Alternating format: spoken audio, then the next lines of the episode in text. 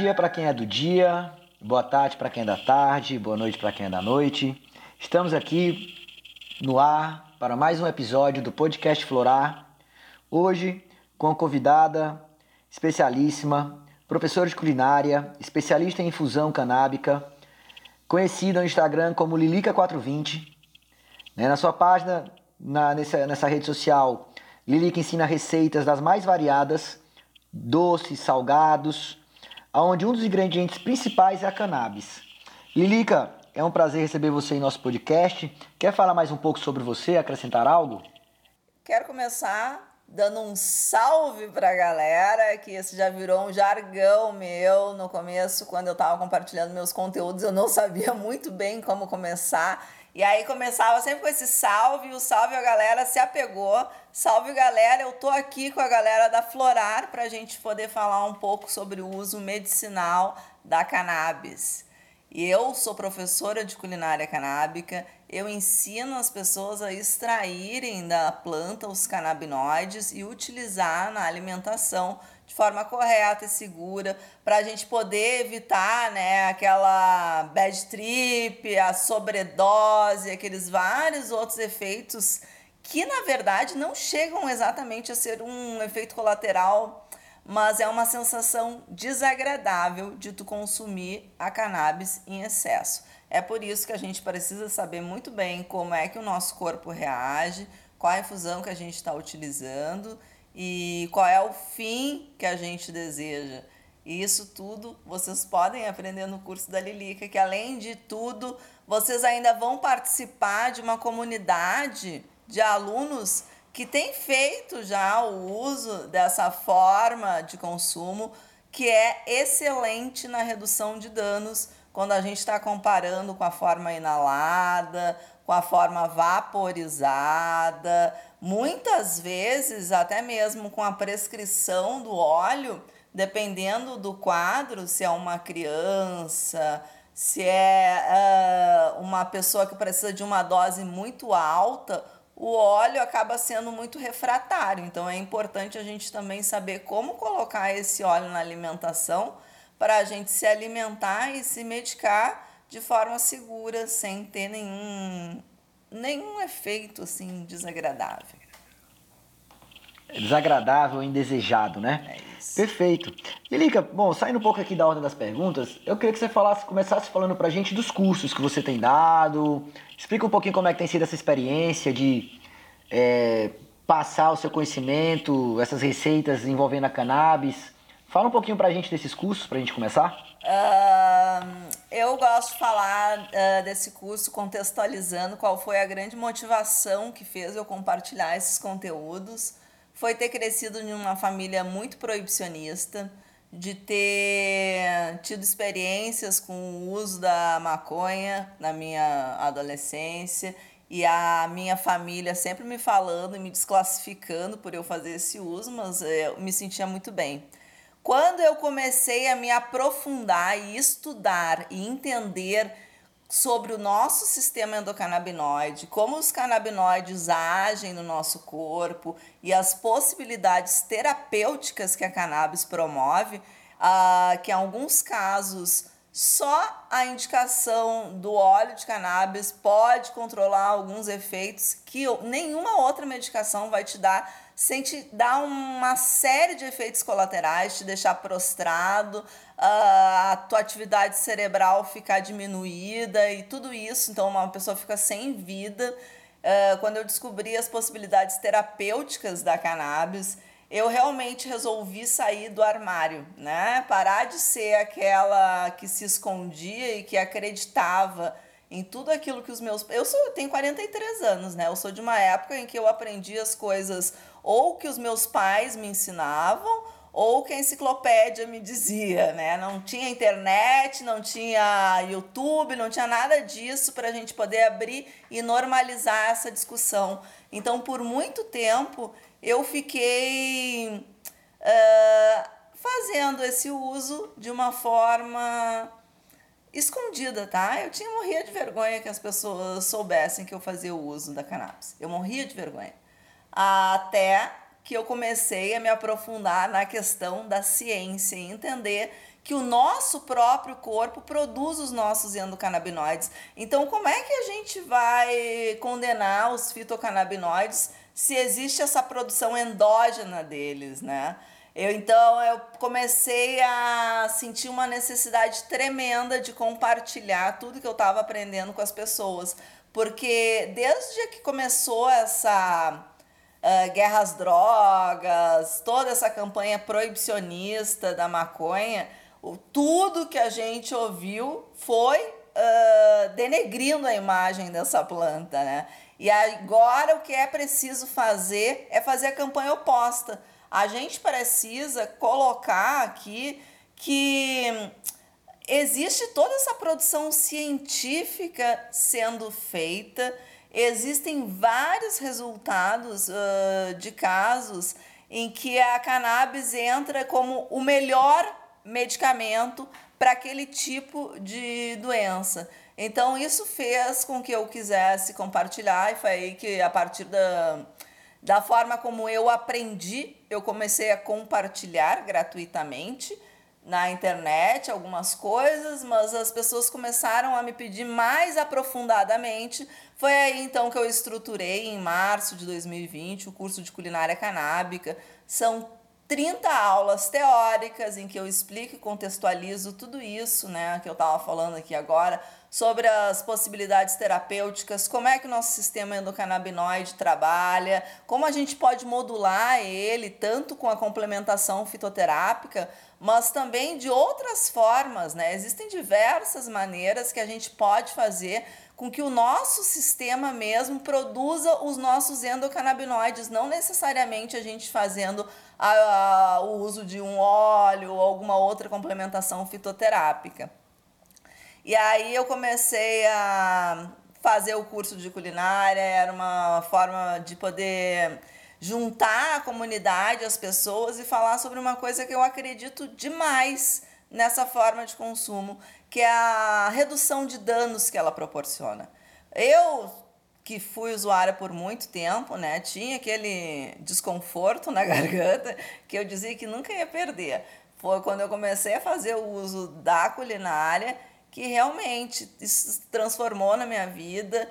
Foi uh, para mim foi uh, ganho em saúde e me deu essa vontade de compartilhar. Quando eu vi a primeira turma repetindo as, a metodologia que eu estava aplicando e tendo os resultados que eu desejava que eles tivessem, uh, eu fui só confirmando que realmente tem essa jornada, então é preciso a pessoa entender o porquê, quais são as partes da planta que ela deve utilizar na culinária e como ela deve utilizar, a questão do controle da temperatura, que é muito importante. Então, meu curso ele é basicamente focado em culinária, mas a grande, o grande mote do curso são as infusões, né? A culinária canábica só é possível através das extrações dos canabinoides que estão em alguma base alcoólica ou gordurosa, isso a gente chama de infusão de culinária canábica, e a gente pode utilizar como base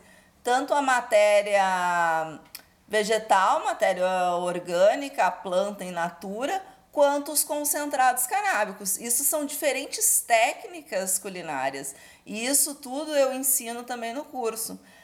A partir de todo essa, esse movimento que aconteceu lá em março de 2020, começou a quarentena, essa questão de uh, ah, EAD ficou super comum para as pessoas, né? Eu poder ensinar isso a única maneira de eu ensinar culinária canábica aqui no Brasil seria de forma virtual. Eu sozinha fazendo o meu consumo como uma usuária ensinando as pessoas como usuários a prepararem as suas infusões em casa.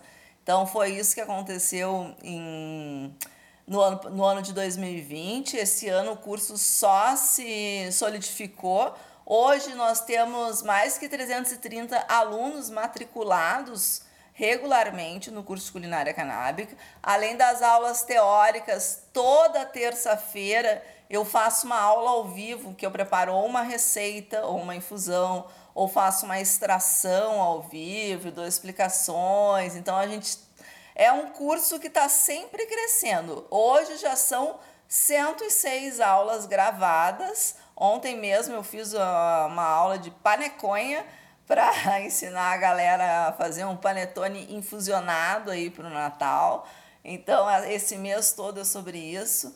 E hum, eu estou participando também de um curso de terapia nutricional aplicada à terapia dos canabinoides. Então, como a gente pode, através da nossa alimentação, uh, melhorar a terapia canabinoide. Então, isso tem sido um curso que é focado daí num público diferente, não é um público de usuários, é um público de médicos, prescritores, para que eles possam entender e também orientar os pacientes na medida em que eles fazem as prescrições, para como utilizar tanto o óleo, como o paciente que tem corpus, como usar a planta na, nas preparações. Não, perfeito. Já começamos bem. Já começamos desmistificando preconceitos, levando informação e cumprindo o nosso objetivo aqui desse podcast, né? Eu até vou compartilhar contigo, Lilica, que quem tem acompanhado, nos acompanhado nos episódios já deve ter escutado algumas vezes, mas eu vou repetir porque é importante e você ainda não escutou, certo? Mas eu tenho defendido uma linha de que realmente eu acredito que a planta da, da cannabis ela tinha que enfim, dentro de uma linha do neoconstitucionalismo latino-americano, onde já tivemos na Bolívia uma constituição que reconheceu direitos à Pachamama, mãe natureza, onde no Peru teve um rio que foi declarado sujeito de direitos, né? Ou seja, a gente começa a ver um movimento vindo da, da América Latina de você dar direitos, garantias à natureza.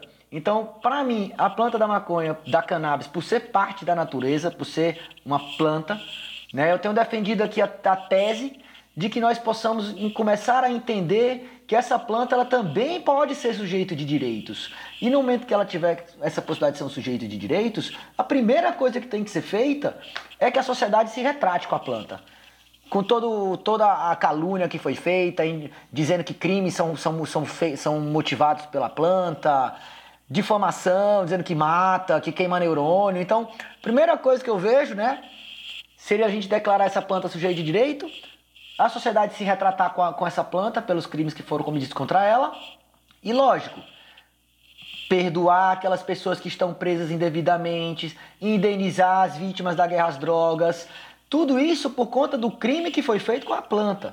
Né? Então, quero compartilhar contigo que eu tenho muito essa visão dentro da tua fala, que eu, eu vi uma certa sintonia, essa que a gente começar a entender que essa planta ela, ela tem sido vítima tanto quanto muitas pessoas também que estão sendo vítimas dessa guerra às drogas. Então está na hora da gente começar a se retratar, a estudar, a ter informação e ver que essa planta tem diversos usos: medicinal, recreativo, industrial, culinário e por aí vai, né? Eu até gosto de brincar que se a maconha fosse um iceberg, a gente gosta de a gente consegue enxergar apenas a ponta, que é a cannabis recreativa por conta da guerra às drogas. Tudo que está embaixo d'água, a gente ainda não enxerga por causa da proibição. Perfeito. Eu, é uma sintonia total, é isso mesmo. Ah, a gente só vai combater isso com muita informação. A gente fazer essa campanha realmente é. Quando eu falo em revolução canábica, eu não falo que as pessoas devam todas abrir uma página no Instagram e ficar enaltecendo a planta. Eu falo em tu uh, pegar o teu diálogo, o que tu tá aprendendo, o que tu entendeu, e tu ir ali no teu vizinho preconceituoso e conversa com ele sobre isso. Vai quebrando isso, vai desmistificando com as pessoas da tua volta. Tu não necessariamente precisa estar tá se expondo para colocar ideias. As pessoas, o meu vizinho preconceituoso, assim como eu, foi criado nessa era proibicionista, esses últimos 80 anos que a gente vive que a maconha é proibida. Há indícios, ah, até arqueológicos, né, estão se descobrindo agora, mas há indícios de que há 12 mil anos na Índia, já para rituais uh, religiosos, a planta já era utilizada e medicinalmente, há 5 mil anos na China, ela já era utilizada. Então, essa era que a gente vive, eu brinco, né? A gente teve azar duas vezes A gente teve azar que a gente veio nessa era do proibicionismo, esses 80 anos, desde 1937 começou essa campanha contra a maconha. E a, o Covid, né? Pegou a gente duas vezes. A gente não teve sorte. Mas a gente é guerreiro e, de fato, a gente só está vivendo isso porque a gente pode transformar isso. E a, vamos lá, né? Eu sempre falo, não vamos esperar que um político lá em Brasília esteja sentado na sua cadeirinha pensando como é que eu vou fazer para privilegiar e melhorar a vida das pessoas. Não, o cara não está fazendo isso. A gente precisa mostrar para ele qual é a nossa necessidade, o que, que a gente quer, qual é o projeto de lei que ele deve apresentar e o que, que ele deve colocar. Porque realmente eu acho que esse caminho de a gente buscar um salvo-conduto é muito seguro e muito tranquilo, mas ele acaba ainda sendo muito elitista mesmo por essa via, o tratamento acaba ficando uh, caro para a maioria das pessoas, né? A gente sabe no país que a gente vive, a realidade das pessoas, a maioria não tem acesso nem a comprar prensado, né? Então, a gente sabe os custos do cultivo e tudo isso. É importante ter esse cuidado, né? Com certeza. A questão do acesso aos tratamentos é um tema chave hoje em dia, né? Primeiro pelos valores, né? na farmácia chega a quase dois mil reais, importando diminui um pouco para 600, mas tem a demora.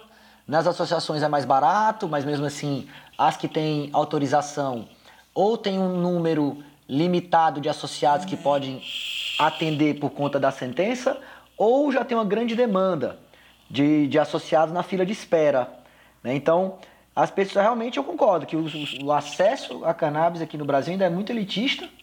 E também até mesmo porque para você conseguir uma receita médica, uma prescrição médica, varia de no mínimo 200 reais a mais de 1.200. É. Então, ou seja, você vai ter o custo do médico, vai ter o custo da medicação. E se você realmente optar pelo autocultivo, ainda tem o custo do habeas corpus. E depois, os custos do cultivo indoor caseiro, que não é barato. É isso sabe? que eu ia falar. A gente sempre fala só, ah, é muito cara a grama da flor. É cara, mas é super caro a gente poder cultivar também, né? Dar o substrato adequado, o fertilizante adequado, o tanto de luz e a temperatura ideal, né? Para a planta poder render. Isso tudo é um investimento alto, mesmo com o salvo-conduto para tu poder plantar tu tem que ter isso em mente, né? São custos bem elevados que envolvem um cultivo. Com certeza. E sem contar que depois a pessoa para extrair também, né? Se ela vai querer diluir aquele produto que ela extraiu num óleo, aquele óleo de coco MCT, puro, né? aquele também no MCT, abacate. É muito caro. É. Né? Então, ou seja, é para a gente começar a entender realmente que tem muito que ser desmistificado aí no caminho, né? Agora, eu vi aqui no teu Instagram que recentemente você esteve num país que está mais avançado que nós, né? O nosso vizinho aqui, Uruguai. E eu vi que você esteve na Expo Cannabis desse ano. Será que você pode contar pra gente um pouco como foi essa experiência? Quais são as novidades do universo canábico que mais te chamaram a atenção?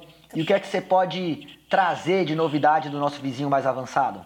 Eu vou te falar que assim. Uh eu frequento a Expo Cannabis já, essa foi a terceira edição. Eu não fui em 2020, né? As fronteiras estavam fechadas, mas eu fui em 2018, fui em 2019. Esse ano ela estava muito maior, cresceu bastante. Como a fronteira estava aberta, eu acho que tinha essa demanda reprimida assim de muito brasileiro querendo ir, que não conseguiu ir no ano passado. Então, esse ano a feira estava muito grande. Uh, Vou dizer que na questão de expositores, nada de muito novo, tá? Muito material de consumo, material para LEDs que a gente já está acostumados a ver aí pelo mercado, LED aqueles em barras que tem um rendimento excelente. As máquinas de colheita e manicure, né, que eu acho que são uma grande sacada para quem tem a possibilidade, principalmente em associações, né, que tu faz um cultivo muito grande E eu brinco também nesse negócio, ah, bem que a maconha podia ser que nem laranja, né? Tu vai ali no pé e tu pega. Mas para tu colher a maconha é um trabalho difícil, então eu acho que as máquinas foram bem legais, as máquinas de stream ali, eu não sei realmente qual é o resultado, se elas não acabam tirando muito dos tricomas, não sei exatamente, eles juram de pé junto que não, mas a parte medicinal eu achei fantástica. A parte medicinal começou em 2019, foi a primeira vez que eles fizeram esse anexo medicinal, e esse ano tinha de tudo, tudo.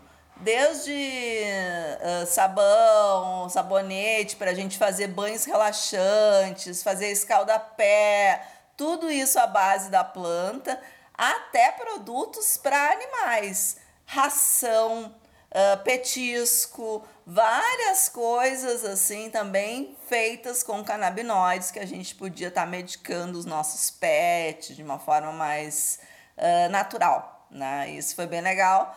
Obviamente, vale muito a pena também pelas oficinas, sempre tem muitos especialistas falando muita coisa a gente está vivendo toda essa descoberta, essa descoberta científica, né? Eu sempre recomendo aos meus alunos, façam um diário de como vocês estão se sentindo com relação ao uso, quanto vocês ingeriram naquele dia, como vocês se alimentaram, como vocês se sentiram, como vocês dormiram porque isso tudo nós estamos construindo. Então, de um ano para outro, ah, tem muita novidade. Agora, tu imagina dois anos, né? Foi desde 2019 até agora. Nossa, tinha muita, muita pesquisa nova, muito legal, assim, da, da cannabis. Como a gente modular o nosso sistema endocannabinoide sem necessariamente estar tá fazendo a complementação com a planta, né? A gente poder utilizar os terpenos naturais de outros ingredientes, assim como tu estava falando lá da, das plantas que a gente tem na nossa horta, isso tudo também pode fazer com que a gente module o nosso sistema e o nosso próprio cérebro vai produzir a nossa anandamida, o nosso 2AG, e isso vai ajudar com que a gente regule os demais sistemas e a gente se sinta bem sem necessariamente estar tá fazendo a ingestão do óleo. Isso tem que ter um cuidado. Uh, eu, eu tenho, eu tenho, eu, a gente tem que ter esse cuidado. Eu nem sou médica, mas eu gosto muito de falar sobre isso. A gente tem que ter esse cuidado, porque em alguns casos é legal a gente dar uh, aquele, fazer aquele break, né, para limpar os receptores canabinoides e aí, quando a gente faz a ingestão, a gente vai ter uma medicação um pouco mais potente, nossa dosagem vai ser menor. E aí, nesse caso de equalizar o custo do tratamento, isso acaba sendo legal, porque tu diminui a dosagem que tu está necessitando. Mas não são todos os casos em que a pessoa pode fazer esse break. Então, nesses casos a gente tem que trabalhar muito bem com isso, assim, tá modulando o teu sistema para que ele produza e a tua dose também não seja necessariamente tão alta, o que acaba também diminuindo o custo do teu tratamento. Perfeito. E eu vejo que o, nosso objetivo realmente tem que ser de tornar esse tratamento mais acessível possível. Né? Eu, eu acho curioso de escutar, né? Como eles já estão avançados no Uruguai no desenvolvimento de produtos é, veterinários, né? outros produtos industrializáveis. E a gente aqui no Brasil não está podendo nem mesmo desenvolver um produto ou desenvolver uma patente ou enfim, o produto que eu digo, derivado de cannabis, né? Porque esses produtos é, que estão ao redor do uso da cannabis, né?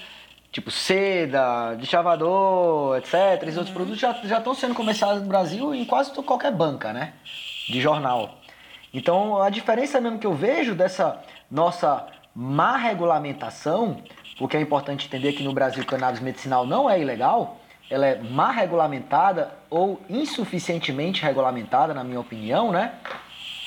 Porque ela não permite que a indústria nacional, que os empreendedores brasileiros possam se apropriar dessa possibilidade e de estar tá desenvolvendo renda, gerando emprego, pesquisa, é, patentes, enfim, trazendo dinheiro para o Brasil e mais produtos para exportar.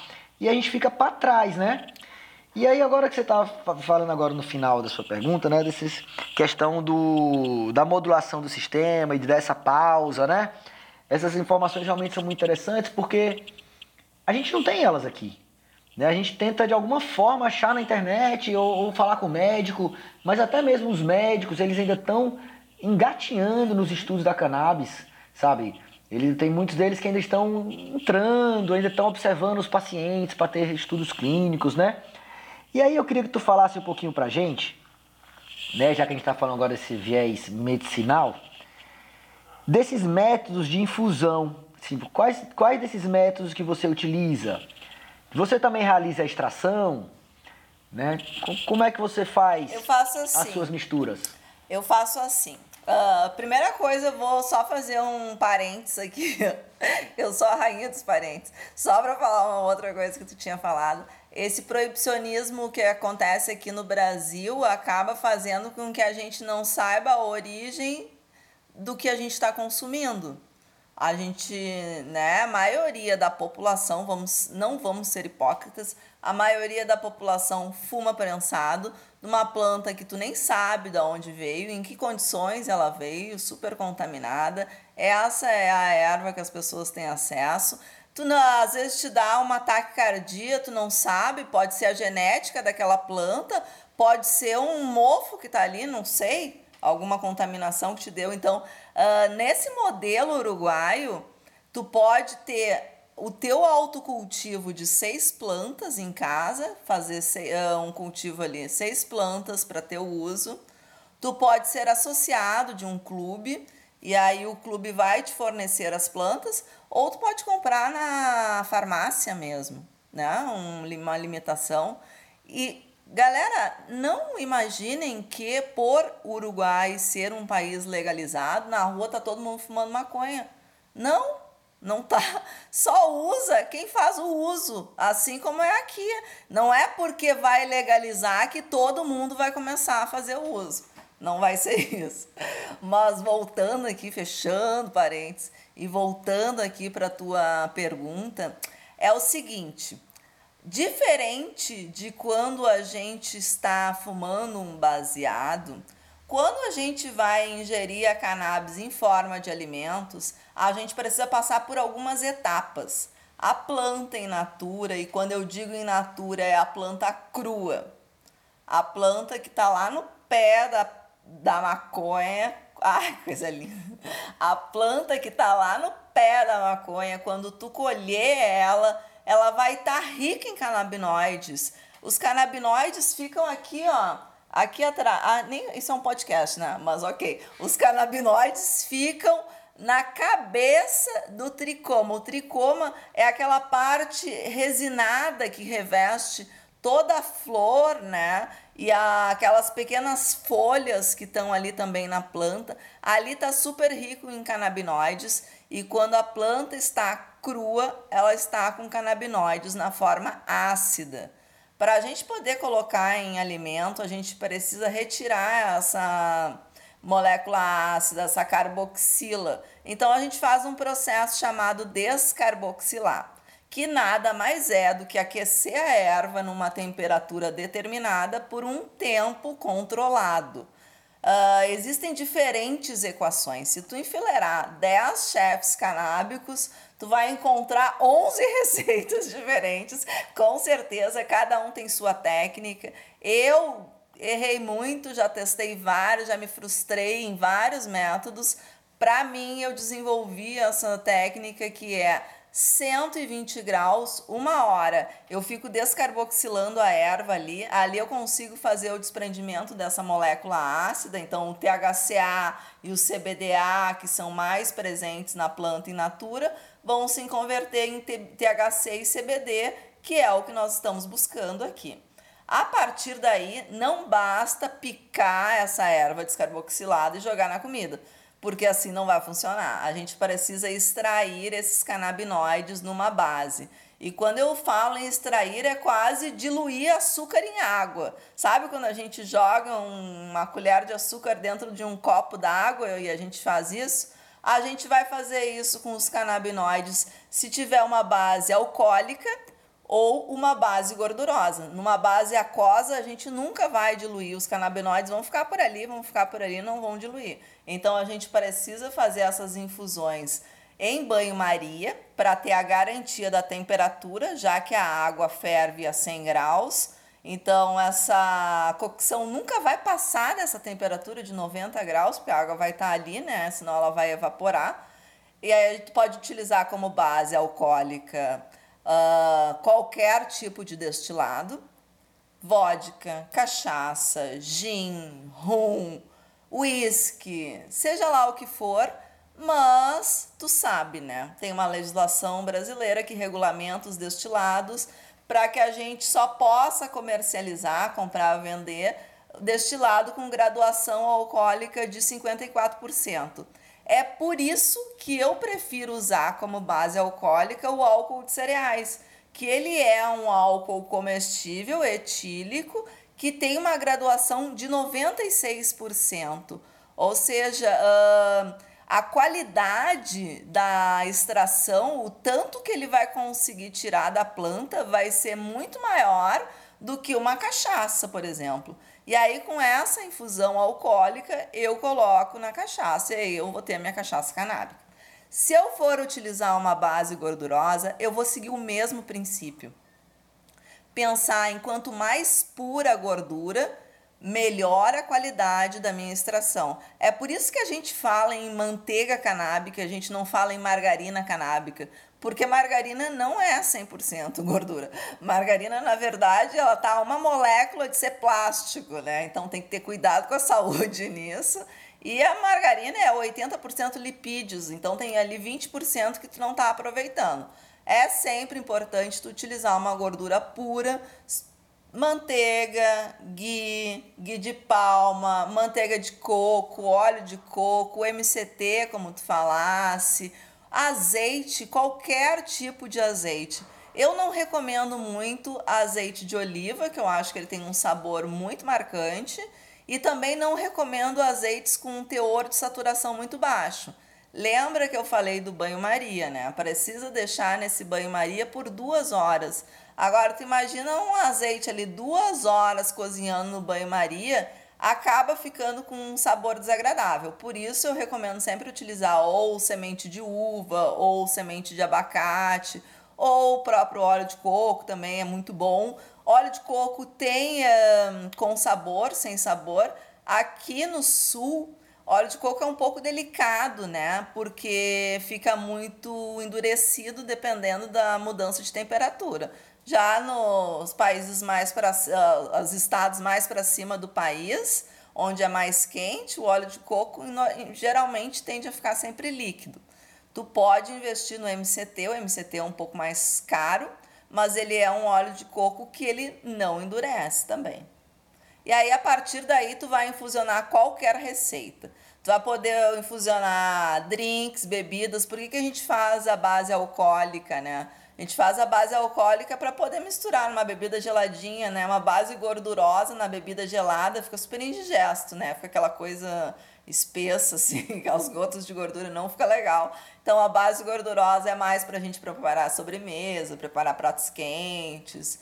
Uh, dependendo do tipo de receita que eu vou fazer, se for uma receita muito com uma estrutura muito suave, eu gosto de preparar a partir de concentrados. Eu primeiro faço ou um RSO, ou faço um kiff, ou faço um rosing, dependendo eu faço, e aí eu descarboxilo, a mesma mesmo processo, descarboxilo, diluo na base gordurosa ou na base alcoólica. Isso também diminui bastante a, o sabor de clorofila da ganja, né? Quando a gente faz com a planta in natura, muitas pessoas acham que fica um gosto enjoativo. Então, se tu faz com concentrado, o sabor de cannabis fica quase imperceptível. Perfeito, perfeito. Essa, essa, essa questão do sabor eu acho que realmente é muito importante. Tem pessoas que realmente, pacientes que se reclamam muito do gosto, né? E eu já vi pessoas que inclusive misturam com outras essências para afastar um pouco desse gosto, né? Uhum. Agora vem cá, eu, eu sei que já falou bastante na questão da redução de danos, e eu acho que é uma bandeira importante, e é por isso que eu queria que você falasse um pouco mais sobre isso. Por exemplo, qual é a relação que você estabelece entre essa redução de danos e a dosagem, e como isso entra na culinária? Olha, eu vou te falar que assim. Uh, eu fazia o uso, quando eu fazia da forma inalada, eu ainda faço, tá? Da forma inalada, não, não é um hábito, já tem 23 anos que eu fumo, então ainda faço da forma inalada, não fumo cigarro, fumo só maconha. Mas eu acendia um baseado no outro, né? Como eu disse, eu tinha aquele desconforto aqui na minha garganta. Uh, quando eu aprendi a fazer o uso através dos comestíveis, eu comecei a me dar conta de que não só a necessidade de acender um baseado no outro diminuiu, porque também é a forma como ele é metabolizado pelo corpo, né? Metabolizar demora. Os efeitos de um comestível demoram muito mais do que os efeitos de um vaporizador ou de um baseado. Um, 4, 5 minutos depois de ter fumado, meu pulmão já metabolizou e já jogou para minha corrente sanguínea esses canabinóides, eu já come, comecei a sentir os efeitos. Isso acontece em algum, alguns casos de pacientes com fibromialgia que estão num pico de crise de dor, vaporizam para cessar aquela dor e depois fazem a ingestão de algum alimento para que aquele efeito seja prolongado. Porque primeiro vai passar pelo meu estômago, pelo meu trato digestivo, depois vai ser metabolizado pelo meu fígado e vai ser jogado para minha corrente sanguínea. Então os efeitos vão demorar no mínimo uma hora e meia para aparecer. Por outro lado, quando o THC é metabolizado pelo fígado, ele forma uma molécula com 11 partículas diferente de quando ele é metabolizado pelo pulmão, que é uma molécula com nove partículas. Então, pelo fígado é uma partícula muito maior, o nosso corpo vai ter muito mais trabalho em metabolizar. E é por isso que os efeitos ficam no nosso organismo por muito mais tempo, tá? Tem pessoas que relatam de 4 a 8 horas, 12 horas, já ouvi relatos, mas em média ali 6 a 8 horas, tá? Vamos considerar isso. E é por isso que a gente sempre consegue fazer uh, essa, esse, essa, esse uso em microdoses. Porque quando a gente pegou uma flor e bolou um baseado e está fumando, muito ali é desperdiçado, né? No próprio momento em que tu está segurando o baseado, ele está queimando ali, está perdendo potência, os canabinoides estão sendo queimados.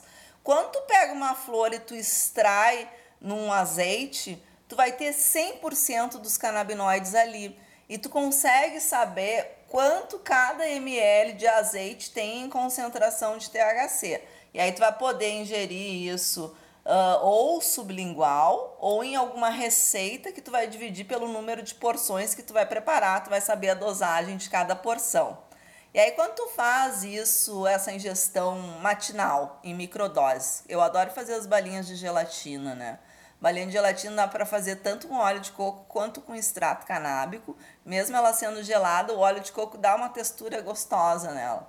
Então, uh, agora eu começo a ingerir as balinhas de gelatina de manhã, faço microdoses, não sinto necessidade alguma. Às vezes chega até a fim do dia e eu não acendi nenhum baseado, né? Porque o efeito tá ali, ele tá atuando. E na verdade, quando tu tá fazendo uh, o uso, tá tudo acontecendo a todo tempo, né? A todo tempo tu tá começando a metabolizar os canabinoides que estão ali nas tuas células gordurosas. A uh, todo tempo teu fígado está jogando isso que ele metabolizou há um tempo atrás para tua corrente sanguínea e a todo tempo o teu cérebro está sendo modulado. Então é uma coisa que vai acontecendo continuamente no teu corpo, da mesma forma que tu vai eliminando a todo tempo. E é por isso que eventualmente se faz esse break, né, para de fato acabar, cessar isso, zerar o sistema e começar tudo de novo. Vem cá, já que você começou a falar um pouco dessa desses efeitos fisiológicos, né, etc. Né? A gente, nós sabemos que o nosso corpo ele consegue absorver canabinóides de diferentes formas, né? A depender muitas vezes do uso que é feito. Por exemplo, ao se inalar a fumaça de um cigarro de cannabis, né? A absorção é, é muito diferente do que comer um, um, um doce ou uma jujuba feito com canabinoides. Fisiologicamente falando, por que isso acontece? Até você já começou a responder isso, mas eu queria que você falasse mais um pouco dessa diferença mesmo. Como você já estava falando, de uso é, da balinha já te diminui a vontade de fumar, né?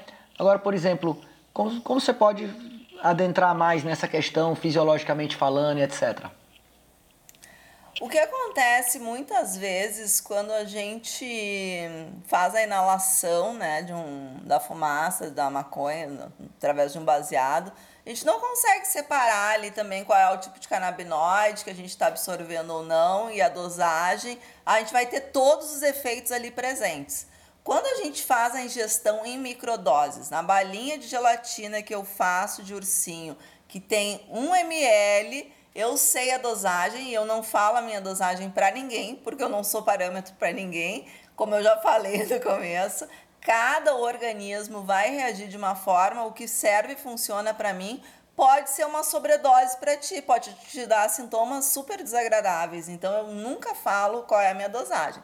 Mas eu, ao ingerir aquela balinha ali, eu sei que a dose vai ser menor do que se eu fumar um baseado. Então, eu vou poder ingerir ela e trabalhar quando chegar lá pelo horário do almoço. Eu vou comer mais uma para fazer esse controle. E aí, se eu quiser de noite chutar o pau da barraca, eu vou comer quatro, cinco balinhas e vou ter esse efeito. Então, claro, os efeitos são diferentes, pela forma como é metabolizada e a molécula que se transforma no nosso corpo. Mas os comestíveis sim podem ser utilizados para ter brisas intensas ou para realmente fazer uma terapia em microdose. Hoje se fala muito também em microdose de vários tipos de psicodélicos, né, como tratamento, e dos canabinoides também funciona muito bem, porque isso depende de como da tua condição geral no dia, tá? A tua dosagem nunca vai ser sempre a mesma como ela é com a medicação alopática, que obviamente não é sempre a mesma, ela vai aumentando, né? Mas não existe isso, a ah, 2 miligramas para uma mulher de 50 quilos uh, vai ser o que vai, vai funcionar. Não existe isso, porque o meu sistema pode estar modulando de uma outra forma. A minha necessidade pode ser diferente. E isso, essa dosagem é encontrada entre médico e paciente. E aí isso tu vai fazendo controle ao longo do dia, né? Tu não vai cada vez que tu ingerir um comestível, tu tomar a tua dosagem total. Tu vai deixar para que no final do dia tu tenha feito esse somatório que o médico te prescreveu. Uh, isso é sempre muito importante, é uma construção, né? Porque pode ser, é aquela curva, né? A dose ideal é uma curva invertida em U ela, uh, quando ela chega no ideal, ela está aqui no ponto U invertido. Ela pode passar e ser uma dose maior, mas te fazer mais danos do que a dose menor. Então aí tu volta para a dosagem anterior e por isso também é aquela importância de fazer sempre o diário, né? Ah, hoje eu passei da dose. Mas como é que tu te alimentou ao longo do dia? Se tu estava em jejum, a tua mesma dose Tu mesmo já vai saber disso. Hoje eu não comi nada o dia inteiro. Ao invés de tomar três gotas do óleo, eu vou tomar duas. Vai me bater melhor. Porque isso tudo interfere como tu tá te sentindo. Às vezes tu tá com a tua imunidade um pouco mais baixa, teu sistema pode estar modulado diferente. A gente tem que pensar sempre nisso, né? O nosso cérebro está produzindo os canabinoides e a gente está fazendo uma complementação. Pode não precisar sempre do mesmo nível, né? Eu acho muito interessante ver esse poder das formas de uso, né? Como muda, como o nosso corpo absorve diferente, como é como eu estava dizendo, a ponta do iceberg é o recreativo, que é o fumado, né? Vocês já sabem. Agora, por exemplo, essa da balinha que você está falando, olha como tem um efeito positivo em você, como reduz o dano na sua garganta que você estava apontando, né? Então, eu fico muito lisonjeado de estar tá aprendendo e estar tá vendo essas outras formas, sabe? A pessoa, às vezes, a pessoa também, existe o uso terapêutico da cannabis, né? Então, às vezes, a pessoa fazer um uso terapêutico consumindo um, cigarro, por que não fazer o terapêutico consumindo uma jujuba, uma balinha, ou comendo numa, no meio de uma receita, né? Aquela dosezinha de álcool que tu toma no fim do dia para relaxar. A gente, né? O ser humano precisa disso. O ser humano precisa dessas escapadas, assim, até para a sua sanidade mental, né? Então a gente tem que encarar isso mais de frente e ver que realmente uh, nos contaram uma história aí que a gente acreditou por muito tempo. Não, com certeza. É o, é o fake, news, fake news mais antigo que eu conheço. São 80 anos de fake é news. É verdade. É isso aí. né? Agora, vamos, vem cá. É, existe no meio científico né, uma hipótese de que a junção desses compostos da cannabis interagindo no organismo potencializa os efeitos terapêuticos, ou seja, a interação entre todos os canabinoides com outros compostos da planta aumentam seus efeitos benéficos no organismo, né, o tal do efeito entourage, ou efeito comitiva. Considerando também que a, que a culinária canábica é vista de modo bastante recreativo, você considera que através da culinária podemos nos beneficiar desses efeitos de modo a contribuir para os usos terapêuticos da cannabis medicinal? Com certeza, eu acredito muito nisso. Muito, eu sempre falo que a natureza é tão perfeita, tão perfeita que ela fez a cannabis do jeito que ela tinha que ser. A cannabis é rica em todos os canabinoides, todos eles são medicinais. Uh, não é um composto isolado que está numa prateleira de uma farmácia que é remédio e a planta que está dentro de um grow box não é remédio. Não, é a mesma coisa, tá? Ela é remédio inteira, ela total, ela é inteira. Ela é feita de canabinoides, de terpenos, de flavonoides, de fitonutrientes e todos eles contribuem para a nossa saúde. É muito importante a gente ter uma saúde em dia, uma saúde adequada, para que a gente possa absorver também melhor o óleo, né? Essa comunicação entre intestino e cérebro. Não adianta teu médico às vezes está te dando cada vez uma dose maior, uma dose maior e os teus efeitos não passam porque tu tá com o intestino todo inflamado, tu não tá absorvendo nada do óleo, né?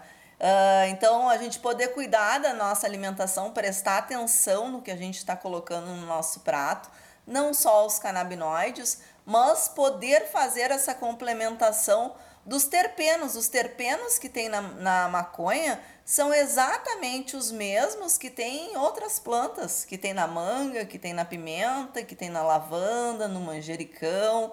Todos eles podem ser utilizados e devem ser utilizados na culinária canábica para potencializar os efeitos.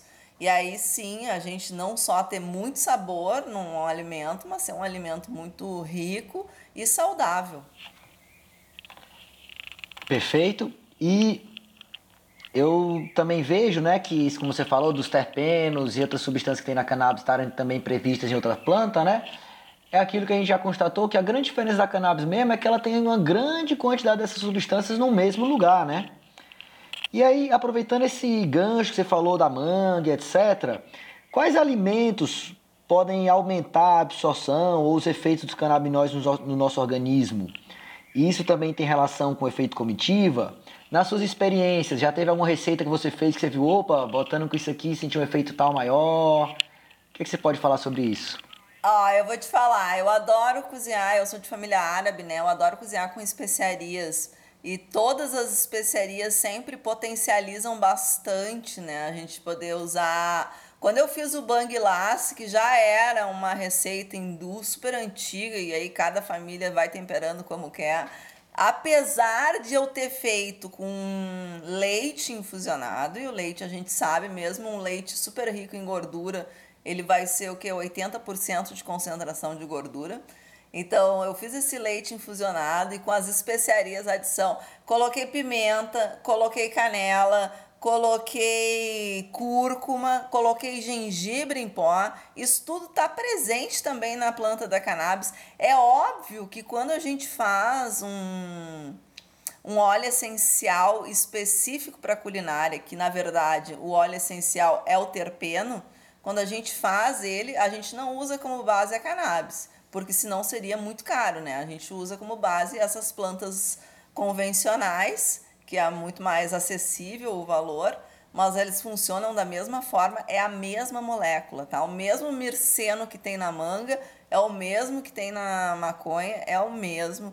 Então, a gente sempre poder utilizar as especiarias, isso para mim potencializa muito. Eu gosto bastante Uh, apesar de dizerem que a pimenta preta corta o efeito da, do THC, na verdade que corta o efeito do THC não é a pimenta preta, né? É a distração de tu ter mordido aquela, aquele grão de pimenta. Mas a pimenta preta potencializa também.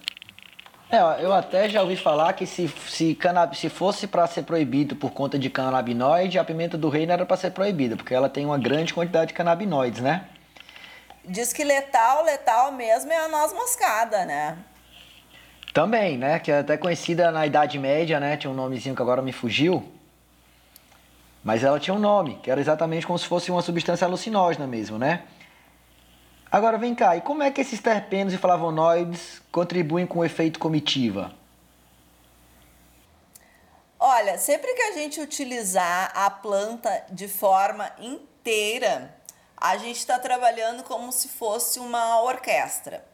Se a gente tiver uma planta de uma genética com predominância em CBD e a gente estiver utilizando ela completa, a, o CBD vai ser o maestro dessa equipe. Ele vai fazer com que os demais canabinoides, os terpenos e os flavonoides atuem de forma análoga à atuação que ele está fazendo ali naquela medicação. Isso acontece também, ele vai, vão se fortalecendo, sabe quando é um time, todo mundo trabalha em prol de um resultado? Uma, orque uma orquestra funciona assim. E é a mesma coisa, se o maestro for o THC, vai ser assim, vai todo mundo fazer aquilo para que aquele espetáculo seja o mais esplêndido e eficaz possível. É, a união faz a força, né? Isso aí. Como já dizem. E vem cá, e falando aqui, vamos falar agora de um outro assunto que nós podemos constatar, né? Que é que você é autora de um livro de receitas canábicas e uma calculadora de dosagem THC. Como é que funciona essa calculadora e como é que foi esse processo de fazer esse livro? Pode falar um pouco para nós sobre esses assuntos? Claro, claro. Um, como eu falei, né, toda terça-feira eu faço essa aula ao vivo e eu sempre acabo postando alguma foto, alguma coisa sobre a aula. E as pessoas me, me pediam muito, me perguntavam muito sobre as receitas, né? Logicamente, o meu ativismo para eu poder viabilizar os vídeos, plataforma de e-mails, tudo isso envolve custos. A forma de eu viabilizar o meu ativismo é através do meu curso. Então, existem conteúdos que eu compartilho gratuitamente. Se a pessoa acessar o meu YouTube, vai aprender a descarboxilar, vai aprender a fazer manteiga. Tem muita live lá uh, gravada também, tem muita coisa uh, feita ao vivo, tem várias receitas lá também, tudo gratuito. Mas alguns conteúdos são exclusivos do aluno. Então, para poder responder essas demandas pontuais, eu acabei colocando as receitas que as pessoas mais me pediam, as que as pessoas tinham mais curiosidade. Compilei todas num livro, num e-book que a pessoa pode adquirir e baixar. E a calculadora de dosagem, que na verdade a calculadora tu tem acesso gratuito a ela Ali tu vai colocar o tipo de erva que tu está utilizando para preparar tua manteiga, tua tintura canábica, o teu azeite, quantos ml de infusão, né, base alcoólica ou base gordurosa, e aí ela vai te dar uma potência. E a partir disso tu vai poder determinar quanto tu vai usar numa receita para chegar na dosagem prescrita, né? Então aí tu vai dividir isso pelo número de porções vai fazendo o cálculo inverso. E isso também é uma forma, essa é a forma de redução de danos, tá? A gente não passa da dose através da inalação. É muito difícil tu fumar tanto, tanto, tanto, a não ser que tu fume realmente os melhores concentrados, os mais, os mais tops, tops. Tu não vai cair duro no chão de fumar. Uh, mas através dos comestíveis pode ser sim, porque tem aquilo que eu falei para vocês, né? Os efeitos demoram para aparecer. Então tu tá comendo um brisadeiro, Tá gostoso, tu comeu um, dois, três, os efeitos não apareceram, tu vai ali com mais um. Quando tu vê, começou a bater, aí já bateu, né? Daí já, aí já passou da dose, o que, que tu vai fazer? Não, então tu tem que, ó, tem algumas técnicas que eu sempre recomendo para as pessoas, é Tu faz o brisadeiro metade infusionado, metade com a manteiga comum, tá? Tu já sabe a tua dose, tu usa a calculadora, tu sabe quantos tu pode comer, tu come aqueles. Aí tu fecha aquela panela, acabou, tu vai para outra. Aí tu pega a panela que não tá infusionada. Então daí tu vai tranquilo. É, são os efeitos, né, que as pessoas não estão acostumadas. E essa questão do, da comercialização de brisadeiros, né, é interessante porque ano passado em Fortaleza nós tivemos até um jovem que foi, é, enfim, está sendo processado porque tinha uma loja virtual de venda de doces à base de cannabis, né? O que é que você acha desse, desse caso? Tem alguma opinião? Olha, eu uh, acho sempre assim, a gente já transgride bastante as leis eu recebo diversas consultas também das pessoas, realmente, as pessoas não têm tempo, as pessoas não têm a técnica, as pessoas não têm acesso à erva e as pessoas querem adquirir os produtos comestíveis. Uh, tem gente que não pode fumar, tem gente que não gosta de fumar, tem gente que por condições médicas está proibido de fumar. Então, sempre a ingestão de um comestível uh, pode amenizar isso. Mas aí eu devolvo a pergunta para ti, não sei o que que tu acha sobre isso, porque eu realmente as pessoas me consultam, eu não comercializo nada, eu só vendo meu curso, a informação, como eu já exponho bastante coisa aqui da minha vida, então eu vendo só conteúdo, só informação, eu não vendo nenhum produto. Uh, aí, o que, que tu acha disso? Eu acho que é mais uma vítima dessa política ignóbil que nós temos no Brasil. Um jovem empreendedor que teve, viu ali um nicho de mercado, resolveu empreender. Infelizmente, esse nicho é mal regulamentado, podendo ser considerado ilegal. Mas eu, eu particularmente, eu vejo que é mais um dos absurdos que nós estamos vendo, ainda mais com toda a mídia que teve ao redor. Teve uma grande comoção também pelo rapaz né? Ele não vendia a planta, ele estava comercializando um doce.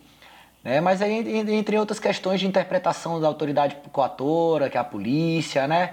Ninguém sabe direito, é, eu pelo menos não sei exatamente os detalhes das circunstâncias que ele foi, que está sendo processado, né? Então, assim, mas eu acho que é mais uma vítima. Eu realmente vejo como mais uma vítima do absurdo, que é essa política é de drogas. É um dos mercados que mais cresce mundialmente nos países onde a erva é legalizada, é o mercado de comestíveis. Não, eu particularmente tive, tive a experiência de comer um chocolate industrializado feito com CBD importado dos Estados Unidos, que esse chocolate ele, ele me ajudou a dormir muito bem. Sendo que aconteceu exatamente o que você falou. Eu, eu, eu no, fui ver, ver o do chocolate vendo um filme, comi um, dois, três, quatro, quatro quadradinhos. Aí depois me veio um sono que eu não sabia de onde era. Eu, eu, realmente eu dormi. Aí no outro dia eu falei, nossa, que estranho, eu não sou de dormir cedo. Aí fui ler o chocolate, né? O verso. Aí ela tava dizendo, dose recomendada, um quadrado. Não, você tem que ler a dosagem antes. Entendeu? Então é por isso que eu acho importante a gente poder entender essa questão de dose para evitar esses efeitos indesejados. É, muitas vezes as pessoas falam, não, culinária canábica não é para mim, não, bah, passo mal. Mas é exatamente nesse ponto. É, tu passou da dose em algum momento, né?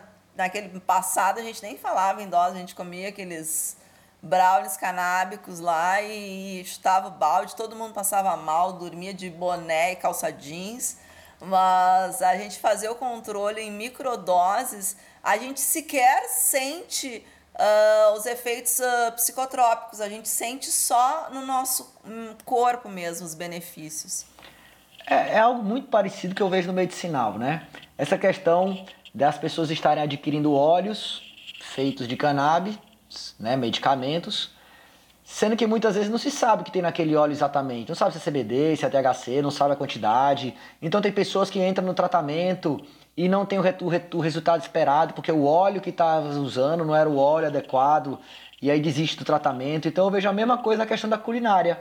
O brigadeiro, etc. Se a gente tivesse lá um rótulo dizendo, olha, esse brigadeiro é feito com tantas gramas de tanto, que dá um percentual de tanto THC, tanto CBD, pá, conforme a análise. Né? Então eu acho que a gente está. Isso é muito parecido.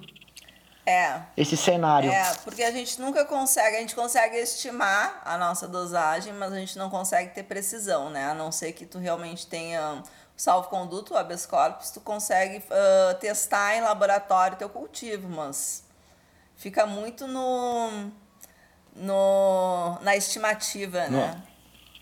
No achismo, é. né? É, não, por isso, é é mais um dos efeitos nefastos da ilegalidade. A gente não poder saber o que a gente está usando. E nisso eu te digo mais, eu vejo isso como qualquer droga.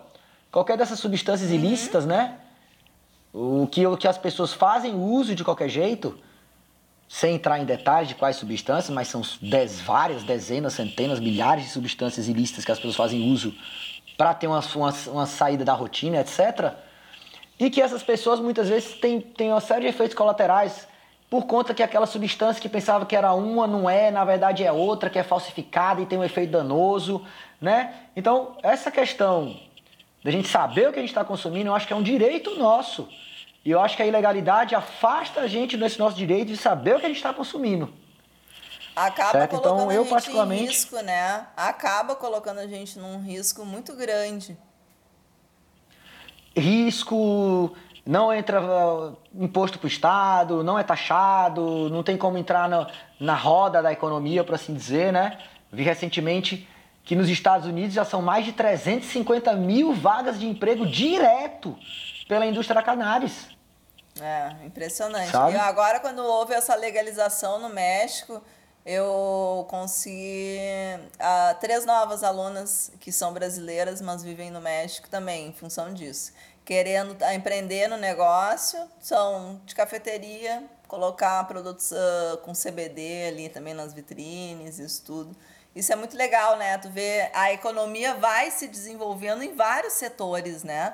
Uh, tanto quem produz o comestível, quanto quem produz a embalagem, quanto quem faz o transporte, vai aumentando a cadeia, né? É uma coisa assim que vai crescendo. E claro, não é sempre que a pessoa vai produzir o comestível que ela mesma vai cultivar a ganja. Não, ela pode também adquirir de um, um fornecedor. Lícito, né? No, nesse cenário hipotético que a gente está falando do, do, uma legalização. eu concordo, realmente. É, são os absurdos que a gente está aí para enfrentar e que eu tenho certeza que nós vamos conseguir chegar lá. Assim, é pra, nossa conversa está muito boa. Eu, eu até lembrei aqui de uma notícia que eu li hoje de manhã que Berlim vai promover no Réveillon os bilhetes de metrô feitos CBD para que a pessoa possa usar o bilhete e depois comer e esse bilhete vai ter CBD para a pessoa ficar mais tranquila. Olha! Você viu essa notícia? Sensacional, né? Não, primeiro mundo, é, a gente está muito atrasado, realmente. A gente precisa ainda trabalhar e crescer muito para a gente poder chegar nesse nível. Muito, mas a gente vai chegar lá. Eu vejo que a opinião pública tem se mostrado favorável, o assunto está na mídia, está na Globo, tá, tá, tá no, no UOL, sabe? Toda semana eu vejo no UOL uma notícia diferente, no mínimo. No mínimo. Sim, tem muita coisa aparecendo, tem muita notícia aparecendo, mas é agora, né? Agora que a gente começou a falar sobre a cannabis medicinal, agora que isso está aparecendo, mas na nossa época ninguém falava, né? Uh, 15, nem tanto, né? Há 10 anos atrás já era assim, ó, meio difícil ouvir falar sobre isso. Tu aparecer na mídia, Marie Claire, já várias, várias, várias, várias publicações uh, falaram sobre o tema. Eu acho que sim, isso vai normalizando, mas se tu observar, sempre quando falam, eles tentam ir para aquele viés do CBD, né? Só o CBD é o remédio. Daí a gente cai de novo naquela coisa do efeito comitiva. Não, a planta inteira é remédio. A maconha, ela todinha pode ser consumida agora. Finalizando, não cala a boca. A maconha, a planta inteira pode ser consumida, desde semente, raiz, caule, folhas largas. Cada parte vai ter componentes E é óbvio que nas flores e nas folhas pequenas que vão estar a maior concentração dos canabinoides. E é por isso que a gente tem que fazer que a informação chegue nas pessoas. É como você falou, é fazer o trabalho de formiguinha, é falar com o vizinho, é falar com o familiar, é levar essa, essa, essa, essa medicação para quem precisa, sabe? É também lutar para que o acesso seja feito de forma ampla e irrestrita, sabe? Que não seja apenas para beneficiar as grandes indústrias, que não seja apenas para beneficiar é, a diluição de uma matéria importada num país que tem um tremendo potencial de cultivar a planta em seu território, com terras, com terra, o, Brasil é o país que tem terras desocupadas não, maior e essa mundo, condição né? de luminosidade, essa temperatura que a gente tem, assim, a, a gente tem alguns, uma, algumas genéticas que se dão muito bem. A gente não precisaria nem, nem iluminação artificial, né?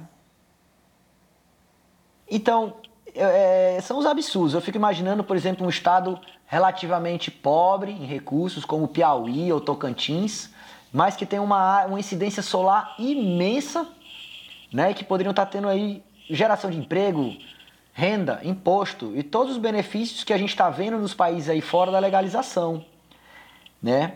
Aqui, ó, agora para a gente começar a caminhar para nossa última pergunta, que na verdade são é, meio que três, que é a seguinte, né?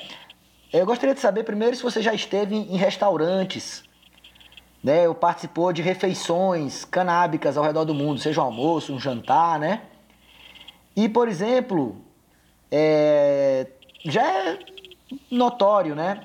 Que existem chefes que promovem esse tipo de encontro na Califórnia, Uruguai, Canadá e outros países que já estão com essa temática mais atual, né?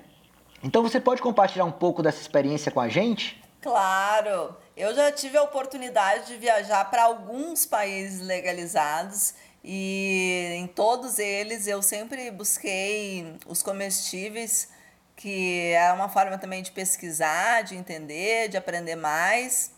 Uh, nem todos os países estão regulamentados os restaurantes, né? Está regulamentado na maioria dos países tu fornecer para varejo balinha, chocolatinho, assim como tu estava falando, pirulito, até uh, barras assim de proteicas infusionadas, isso está tudo regulamentado, porque isso uh, se consegue fazer um controle de produção que lote após lote sempre vai ter a mesma dosagem. Já num restaurante uh, pode mudar, né? Isso muda muito conforme a época do ano, conforme os ingredientes que tu está utilizando, mas existem alguns países que sim, que existem. E os chefes fazem uma coisa incrível, né, nesses países legalizados, tu poder escolher a erva e tu harmonizar com o prato e o momento em que tu está servindo, né? Começa com sempre se começa com um mocktail, uma bebidinha leve sem álcool, normalmente não se mistura álcool e maconha assim. Então, uma bebida leve, um coquetel de frutas, já infusionado, mais rico em THC, já deixa os convidados mais animados. E aí a entradinha segue por aí. Ah, o prato principal já faz um equilíbrio entre THC e CBD, já vai cortando aqueles efeitos, já vai acalmando o pessoal. E a sobremesa harmoniza com bastante CBD, que daí já deixa o pessoal com sono, aquela vontade de partir para casa.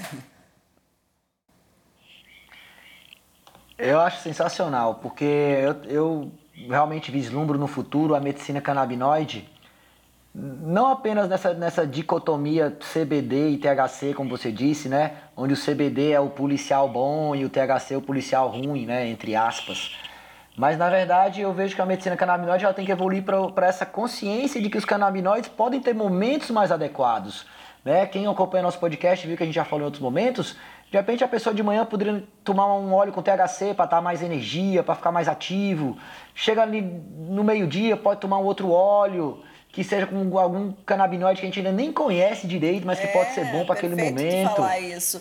A gente fala muito em THC e CBD porque foram os primeiros a serem descobertos e são os que mais estudos existem a respeito. Mas já tem mais do que 140 catalogados, né? Existem diversos canabinoides no, na planta. A gente não pode isolar um só e dizer esse é o remédio. É, porque senão acaba aquela história. O CBD a gente pode tirar até do lúpulo, né? Então a gente vê aí já que tem CBD sintético que não é, de, não é da cannabis, né? Então seria como se fosse tapar o sol com a peneira. Seria você, ah, não, vamos permitir esse aqui e vamos fingir que esses outros 139 não, existe, não existem, é. né? É ignorância. Aí vem cá, por último dos últimos dos últimos, é uma pergunta aqui que eu tô vindo na minha cabeça. Eu gostaria que a gente imaginasse o cenário hipotético da, da cannabis legalizada no Brasil certo? Vamos supor que, pum, legalizou. Como você se vê nesse contexto da cannabis legalizada? Você, de repente, se vê abrindo um restaurante para aplicar suas receitas?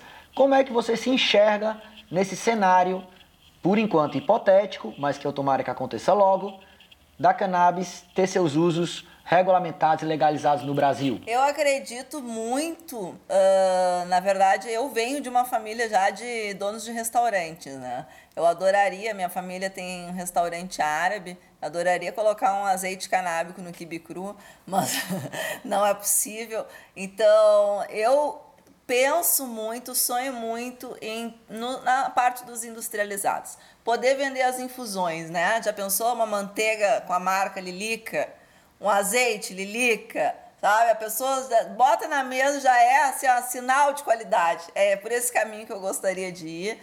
Mas eu penso também muito nas pessoas que têm aprendido comigo, as pessoas que estão replicando todo esse tempo, né? Eu fui uma das primeiras pessoas a começar a falar sobre culinária canábica, mas hoje tu pode encontrar vários perfis que muitos são alunos e eu vejo a possibilidade deles também. Eu tenho, tem gente que tem sonho em abrir confeitaria, tem gente que tem sonho em fazer experiências, né? Tu ser, a, a, apresentar um jantar, receber as pessoas.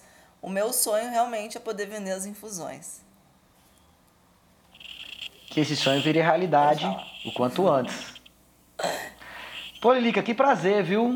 Mais uma aula que eu tô tendo aqui nesse podcast. Eu fico aqui na qualidade de apresentador, mas eu também acabo sendo aluno e aprendo bastante dessas conversas. Então, quero lhe agradecer por essa aula que foi dada aqui hoje. E aí, gostaria que você simplesmente tiver últimas palavras, se quiser dar um recado pro pessoal, de repente, para quem está escutando a gente, quer entrar nessa questão da culinária, você tem aí umas últimas palavras para os nossos ouvintes? Galera, eu quero agradecer o convite de vocês também. É sempre muito bom a gente falar Uh, e quanto mais a gente fala, mais a gente normaliza essa conversa. Eu sei que hum, com um podcast a gente não resolve metade das questões. Eh, vocês devem estar saindo daqui com mais dúvidas do que começaram. Foram só alguns esclarecimentos, mas informações mais aprofundadas vocês encontram no meu canal do YouTube, youtube.com/lilica420 ou no meu Instagram que é lilica.420. no meu site também, lilica420.com. Ali eu tenho um blog com receitas, tem várias informações também sobre o curso. E se quiserem fazer parte dessa comunidade, estão mais do que convidados. Vamos sim, nós já vamos, inclusive, na divulgação desse podcast, botar todos esses links né, no texto para a gente poder divulgar. Seu trabalho merece a divulgação devida. E realmente vamos normalizar esse assunto. Isso não é, não é para ser um tabu no século XXI, né? É para ser uma solução. Lembrando do, da famosa frase do Siddhartha, que é da mesma forma que a penicilina esteve para o século XX, a cannabis estará para o século XXI. Então, vamos logo começar, enquanto a gente ainda está indo para tipo, no começo da terceira década do nosso século. Então vamos começar, que ainda tem mais sete décadas para que a gente possa desenvolver e pesquisar e aprender. E eu vejo que a dúvida é bom, porque a dúvida ela desperta a curiosidade. Quem tem curiosidade vai atrás. Então vamos lá, pessoal, vamos fazer o nosso dever de casa, vamos pesquisar, vamos entrar nas, nas redes da Lilica, aprender mais o que ela está passando para você. E estamos aqui sempre à disposição para tirar dúvidas também. Muito obrigado, Lilica. Muito obrigado, Júlia, pessoal da Lagarta Azul, 710 Produções e a você que nos escutou até esse momento. Muito obrigado. Obrigada, um beijo enorme a todos e até a próxima.